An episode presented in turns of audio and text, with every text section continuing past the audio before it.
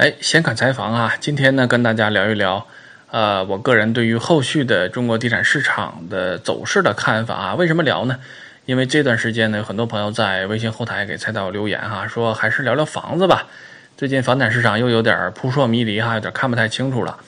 呃，所以呢，呃，应广大朋友们的要求啊，咱们大概聊一聊。呃，然后为什么选择今天这个时间点聊呢？那是因为，呃，今天有一条新闻出来了啊，就是说。呃，苏州啊，公布了它最新的对于苏州地区房产市场的调控的政策啊。呃，苏州这条政策公布完之后呢，基本上在这一轮房价上涨过程中，所谓的呃二线城市的四小虎吧，啊，就是苏州、南京、合肥和厦门啊这四个城市啊，基本上都出台了各自的呃对于本地区啊房地产市场的调控的政策啊。所以说这样的一个情况呢，也被媒体解读成什么呢？解读成是这个，啊，地产市场啊，在下半年的时候有可能会进入一个拐点啊，因为这个调控政策频出嘛，啊，所以从媒体的角度来讲呢，啊，普遍还是认为对于后续的整个地产市场的走势还是有一定的消极影响的，啊，所以呢，从菜刀的角度来看呢，苏州这个政策今天发布完之后呢，呃，我们来谈这个问题的条件基本上就成熟了哈，所以咱们在今天的时候跟大家大概聊一聊。呃，首先呢，还是先说我个人的观点吧，就是说，呃，我和目前媒体的看法还是有一些不太一样的地方哈。啊，现在媒体的看法，刚才跟大家也聊了嘛，普遍大家还是不看好后续的一个走势的，啊，认为下半年呢，整个政策面要收紧啊，然后这个地产市场可能也会，呃，趋于萧条啊。但是我个人觉得，嗯，不能简单的这么来看这个问题啊，还是要，呃，从多个角度来进行分析吧。所以我个人的看法比较简单啊，那就是呢。也许从数据的角度上来看啊，这个拐点已经形成了，这个应该是没有什么疑问的啊，因为每个月这个统计局都会发布相关的房地产的数据嘛，呃，不论是投资增速啊，这个土地购置面积的增速啊，还是这个销售面积和销售金额的增速等等啊，现在从那个趋势图上来看，呃，拐点已经形成了，这个是没有什么疑问的啊。但是从整个行业的大周期来看，是不是就可以认为这个行业在未来这段时间内要进入萧条？像一四年一样哈，这个行业整个就跌入谷底啊，啊，我个人觉得这么看应该是有待商榷的，啊，为什么这么说呢？我觉得大概有这么几个原因吧。首先，第一个，呃，数据的拐点并不意味着行业的萧条，啊，数据的拐点很正常啊，因为之前我们看房地产的数据，呃，增速都是比较快的啊，尤其是销售的面积和销售金额，在过去半年啊，几乎每个月都是百分之四五十的增速哈，同比。啊，那么这么快的一个速度其实是不能持续的啊，尤其是到了今年五六月份的时候哈，一线城市和重点的二线城市库存已经去的差不多的情况下，这个速度开始逐渐的降下来也是非常合理的。但是即使降下来了，在数据的趋势上来看，好像出现了拐点哈，是一个抛物线嘛，顶点已经出现了，现在是一个向下的一个走势。但是呢，它的绝对值依然是正的啊，比如说销售面积和销售金额的增速。依然是每个月同比的正的增长，而且这个增长的速度也不低啊，基本也在维持在百分之三十左右啊，未来可能会进一步走低吧，啊，但是再怎么低的话，我们能预见到的半年之内，就算最低最低，大概也能维持在百分之十几的增速啊，所以说，呃，数据上尽管是出现了拐点，但是这种拐点呢是由于前期的增速过高造成的。啊，百分之十几、百分之二十几的增速也是增长啊，这个增速也不能说慢啊，所以说呢，尽管数据上看好像是拐点了。但是有百分之十几、二十几的增速在的话，啊，整个市场的趋势依然还是在向上的，并不能说这个市场就一下子进入了萧条啊，这个逻辑上是说不通的啊。所以这就是第一点啊，啊，第二个方面呢，就是从这些城市发布的政策的角度来看，呃，其实也不能支持下半年要进入拐点这样的一个这个结论。啊，啊为什么呢？原因很简单啊，那就是这几个城市啊，苏州也好，南京也好，呃，厦门也好，尤其是像合肥这样的城市，尽管纷纷发出了关于市场调控的政策啊，这个架势拉得很足，但是呢，我们真正去看它政策的条文，看它的内容的时候，会发现啊，这个政策的内容和形式相比要弱得多啊，就是这么样一个情况啊。咱们就以苏州为例啊，因为苏州是今天最新发布这个调控政策的城市嘛。我们看一看今天它的调控政策内容是什么样的啊？大概包括这么两个方面啊。第一个方面呢是关于购房资格的，啊，在这方面它进行了一个限定啊。它是怎么限定呢？就是说非苏州市户籍的居民啊，购买第一套住房不受任何限制，啊，这是他这个政策的第一条哈，大家发现没发现什么问题啊？啊，就是说对于非苏州市户籍的居民，他在购买第一套房子的时候，其实在苏州还是没有限制的，啊，这是第一个方面。然后第二方面，什么样的情况下有限制呢？就是非苏州市户籍的居民买第二套住房的时候，才需要提供相关的证明啊，比如说纳税啊，比如说社保啊等等，啊，但是呢。也没有在这个条款里边说的特别清楚，到底提供多长时间的这个纳税和社保啊，也没说啊。当然也可能是说了，我没有看到啊，因为我看的是媒体的发的这个新闻的通稿，我并没有找到苏州发的政策的红头文件哈。也许红头文件里边是有明确的这种规定的哈，啊，但是我个人觉得，即使是有明确规定，这个规定应该也不会是很严格的啊。就是说，呃，比如说纳税证明和社保证明。呃，也许提供三个月，提供六个月啊，或者最多提供一年也就可以了，啊，不会像北京、像上海一样说必须提供五年的社保或者五年的纳税证明啊，应该达不到那个程度啊。啊，这就是苏州关于限购这一块的这个购房资格方面的一个要求啊。所以这一条朋友们听完之后会发现什么？这个要求是很松的啊，甚至于呢，不但不像限购啊，反而还有点像这个促销的意思，对吧？啊，就好像意思是告诉大家什么呢？说。要想上我这儿买房，赶快买哈！非苏州的这个户籍的居民，现在我还不限制啊！你要想买唯一的一套住房，你可以现在来买，啊，以后限不限制，那我就不知道了哈。反正现在不限制，过了这个村就没这个店了哈。想买的赶快来买，这反而有一点促销的味道哈，啊。然后从第二个方面呢，也就是说这个呃购房贷款的方面来看呢，呃，它尽管也做了一些要求，但是相对于我们前些年。限购和限贷最严格的那几年，呃，他这个要求也要松得多啊。比如说呢，啊，他要求有一套房子啊，但是贷款没结清的话，再买第二套，首付比例要提高到百分之五十啊。好像看起来很严格了，但是我们知道，我们最严格在执行限购限贷的那个时候，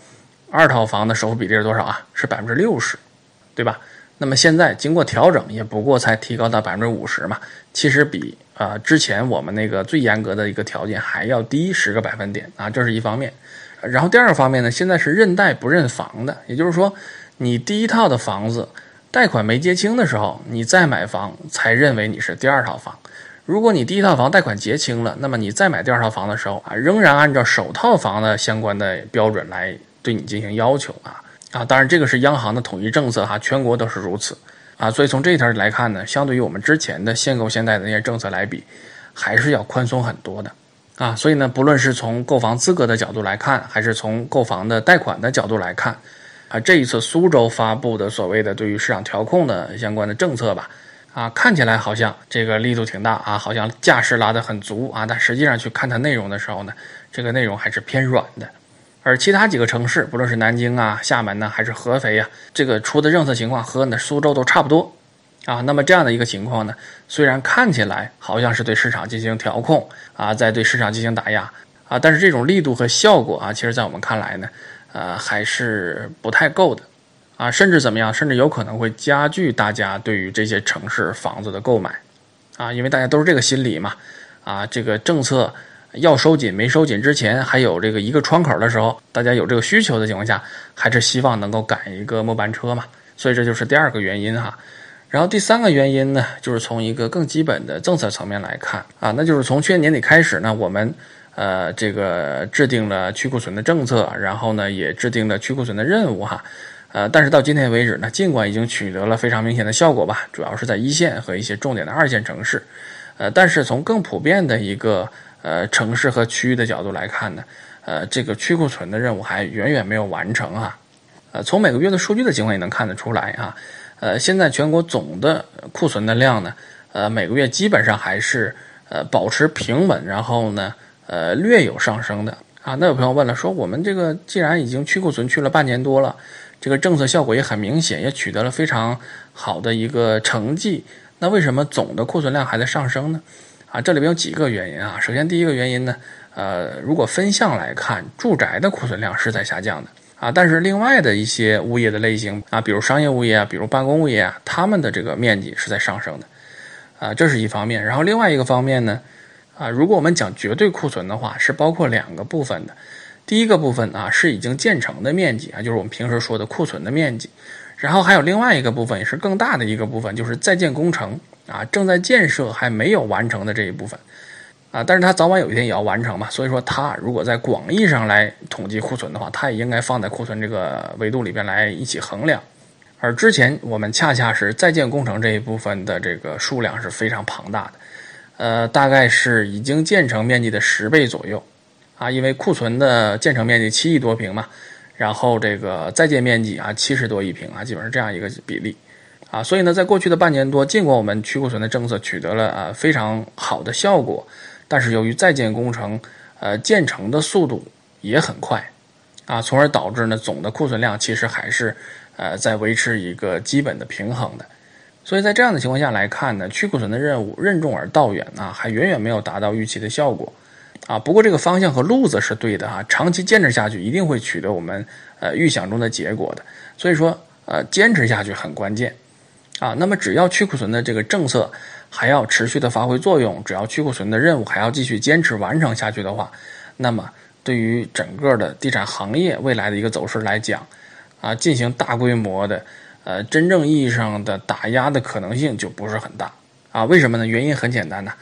这个行业现在是非常脆弱的哈，这一拍就死啊，一旦拍死了，这个去库存怎么办呢？而且去库存又是我们现在供给侧结构性改革一个非常重要的部分，对吧？供给侧结构性改革，我们讲就是三去一降一补嘛，五大部分啊。三去就是去产能、去库存、去杠杆啊。一降是降成本，一补是补短板，对吧？其中去库存是非常重要的一个组成部分啊，所以这块不会轻易改变的啊。因此呢，对于未来的趋势，我个人觉得，呃，地产市场应该还是按照现在的一个状态平稳的发展下去啊。而且呢，下一步去库存的重点主要就要集中在，呃，另外一部分还不是那么热点的二线城市以及。大部分的三线城市的这个范围内了，啊，这也是房地产市场去库存的一个呃没有办法不得已的一个特点吧，啊，就是说呢，呃，去库存的过程是一个层层递进啊，不断的蔓延的过程，而不是一个平均的大家一起都开始去库存的过程啊，因为过去一段时间的一个呃整体的走势已经证明了这一点啊，先是一线城市去库存去的差不多了。啊，资金再蔓延到二线城市啊，二线城市里边的热点地区的库存去的差不多了，再蔓延到其他的二线城市，然后再扩展到三线城市，啊，只能是这样的一个过程，啊，这是我个人的一个基本判断哈，呃，当然这种蔓延的速度和力度啊，也都要逐渐的减弱啊，这个速度和力度都会慢得多，啊，这也是一个特点啊，也是我个人的一个基本的看法，它不会像一线城市和这些重点的二线城市。呃，这么猛烈的，那比如说价格一下子就暴涨上去了，然后这个库存一下子就低的特别多，这种情况应该不会啊，有点像，呃，我们往这个水里边扔了一个小石子儿啊，这个呃水的波纹一圈一圈荡出去，呃波纹越荡越大，但是呢，呃随着波纹越荡越大，它的这个波动的力度啊也越来越小啊，应该是这样一个状态啊，这就是我要跟大家聊的第三点原因，就是去库存啊，然后第四点原因呢。呃，也是现在媒体经常会拿出来作为一个论据的原因嘛，就是说，呃，七月二十六号啊，政治局会议上呢提了一个提法啊，这个提法呢叫做要严控资产泡沫，对吧？呃，关于这句话呢，媒体有很多的解读啊，大部分解读都指向了房地产，啊，认为呢这个所谓的严控资产泡沫的这个资产泡沫指的就是房地产市场的泡沫哈，啊，因此呢大家就得出一个结论啊，说要严控资产泡沫嘛。那么下半年应该就会严控房地产市场啊，它是这样一个逻辑的链条。但是我个人觉得会有一点问题啊，而且从根本上可能就有问题啊，那就是严控资产泡沫里边指的资产泡沫到底是不是针对的房地产这个行业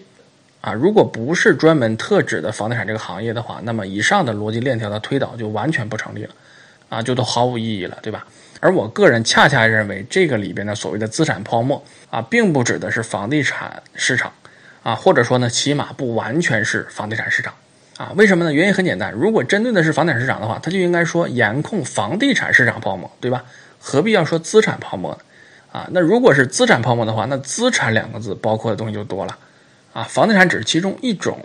啊，而其他能够被称为资产的东西啊，不论是体量上，还是它在经济中的作用上，还是说啊，它现在可能会遇到的一些问题啊，这些方面。啊，也许都是和房地产这个行业不相上下的。那资产都有什么呀？啊，我们之前跟大家聊过所谓的美林投资时钟，是吧？呃，在美林投资时钟里边，起码有四大类资产，对吧？地产只是其中一种啊，还有债券、大宗商品、股票以及现金对吧？啊，现金也是一种资产呢，啊，尤其是那几类资产基本上都属于金融资产，所以我个人倒倾向于认为呢，这一次啊政治局会议提出来的严控资产泡沫啊，倒更倾向于是针对的金融行业、金融体系里边可能存在的和泡沫有关的各类问题。啊，但是这个问题要展开的话就太多了啊，和今天的主题无关啊，所以咱们点到为止啊，这就是咱们今天要聊的第四个原因哈。啊，所以从以上四点来看呢，我个人觉得，呃，在未来的半年到一年的时间段内吧，呃，地产市场整体的走势应该还是比较平稳的啊。啊，当然这种平稳的走势也是有前提的啊，前提就是呢，啊，别出现很呃很让人意外的状况啊，别出现这种黑天鹅事件。啊，按照目前的条件、目前的状态，常规发展下去的话，应该是相对平稳的。啊，如果出现了特殊的状况啊，那么我们到时候再另起炉灶，跟大家从头再来分析这个事儿哈。啊，那么在现在的一个状况不变的情况下，在未来的半年到一年的时间段内，整个地产市场的走势还是平稳的这样一个结论，是不是就意味着其中没有什么呃值得警惕的东西呢？也不是这样的哈。我觉得起码有这么几个东西需要警惕的。啊，第一个就是在这些已经完成了去库存任务的，呃，重点城市啊，一线的城市也好，这些重点二线城市也好，由于他们已经完成了去库存的任务，他们目前的整个的，呃，这个存销比相对来讲都已经比较合理了，啊，而且呢，呃，由于他们的去库存完成的比较好，啊，所以一方面导致最终的居民和住户对于这个城市里边的产品还是有需求的。另外一方面，导致了房地产开发商对于这个城市里边的土地也有大量的需求，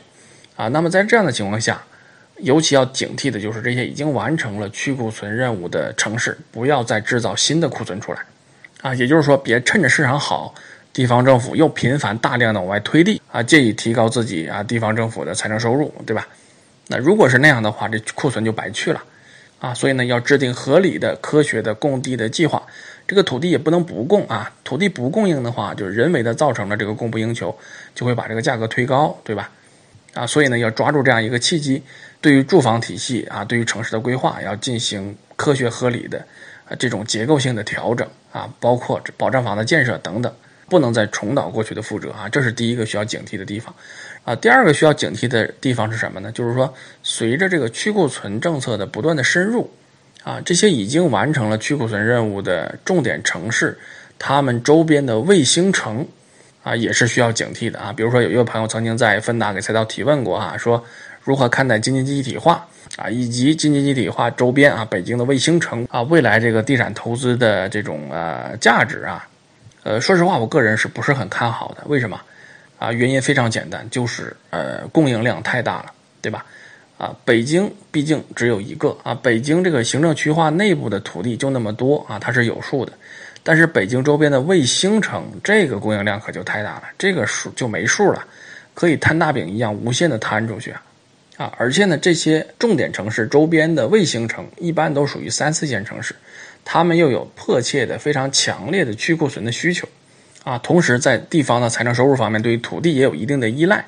所以说。这些卫星城在未来去库存的过程中啊，他们到底怎么来处理这两者之间的关系是非常重要的。他们到底选择什么样的路线、什么样的道路、什么样的发展的方式是非常重要的啊！可千万别旧的问题没解决，然后新的毛病又出来了啊！这个是第二个我们需要警惕的。好，说到这儿呢，关于这个问题的观点，基本上菜刀就表达的差不多了啊。大概两个方面啊，首先第一个方面呢，就是说对于未来一段时间内啊，半年到一年左右吧。我个人认为啊，在现行条件不变啊，同时不出现一些经济上的黑天鹅事件的情况下，整个行业的走势应该是比较平稳的哈。所谓出现拐点的可能性，我个人认为并不是很大啊。至于说为什么呢？大概有四点原因。然后第二个呢，就是在这个过程中有没有需要注意的地方呢？其实也是有的啊，大概有两点哈。啊，这两点其实说的都是一个意思啊，那就是呢，旧的问题当然要解决，而且一定要解决好，但是在解决的过程中呢，不要再产生新的问题。啊，抓住这次机会，对房地产行业进行啊结构性的调整，呃，然后结尾呢，回答两位朋友的问题吧。呃，第一位朋友叫王四天，他说：“老大，小白要不要理财呀？现在很多理财达人都招会员，会费还不低，是不是骗钱的？”啊，对于这个事儿呢，我的看法很简单哈，就是说理财也好，投资也好，等等吧，凡是和钱有关那些事儿吧，如果说他真的是有啊这个百试百灵的秘方。他真的是有这个稳赚不赔的渠道的话，呃，他不会告诉你的啊。拿人心比自心嘛啊。如果说我有一个稳赚不赔的项目啊，我为什么要告诉别人呢？啊，而且关于投资挣钱的事儿呢，知道的人越多啊，反而成功的可能性会越低嘛，对不对？啊，所以为什么在投资过程中信息是最重要的？啊，其实很多时候大家玩的是什么？玩的就是信息的不对称嘛。啊，那至于说学一些啊理财或者投资的理念技巧啊，学一些这些方面的啊基本的知识啊，甚至于可能是一些专业的知识啊，学一些道理啊，这个当然是可以的，这个是没有问题的。但是呢，如果就是为了学一些这样的东西，呃，然后去交啊很高昂的会费啊，那我个人可能觉得就有点得不偿失了哈。啊，反正绝招肯定是学不来的。还不如买两本书自己看一看。好，留言回答完毕哈啊！欢迎大家关注菜刀的微信公号哈，在公号里搜索“圆月菜刀”就找到我了啊。微信公号里还有很多其他的内容哈，如果大家感兴趣，可以到公号去看啊。然后大家也可以在公号里边给菜刀留言，给菜刀提问哈啊。如果有比较合适的问题，菜刀会在节目中给大家进行回答哈。好，本期节目就是这样啊，感谢大家，我们下期再见。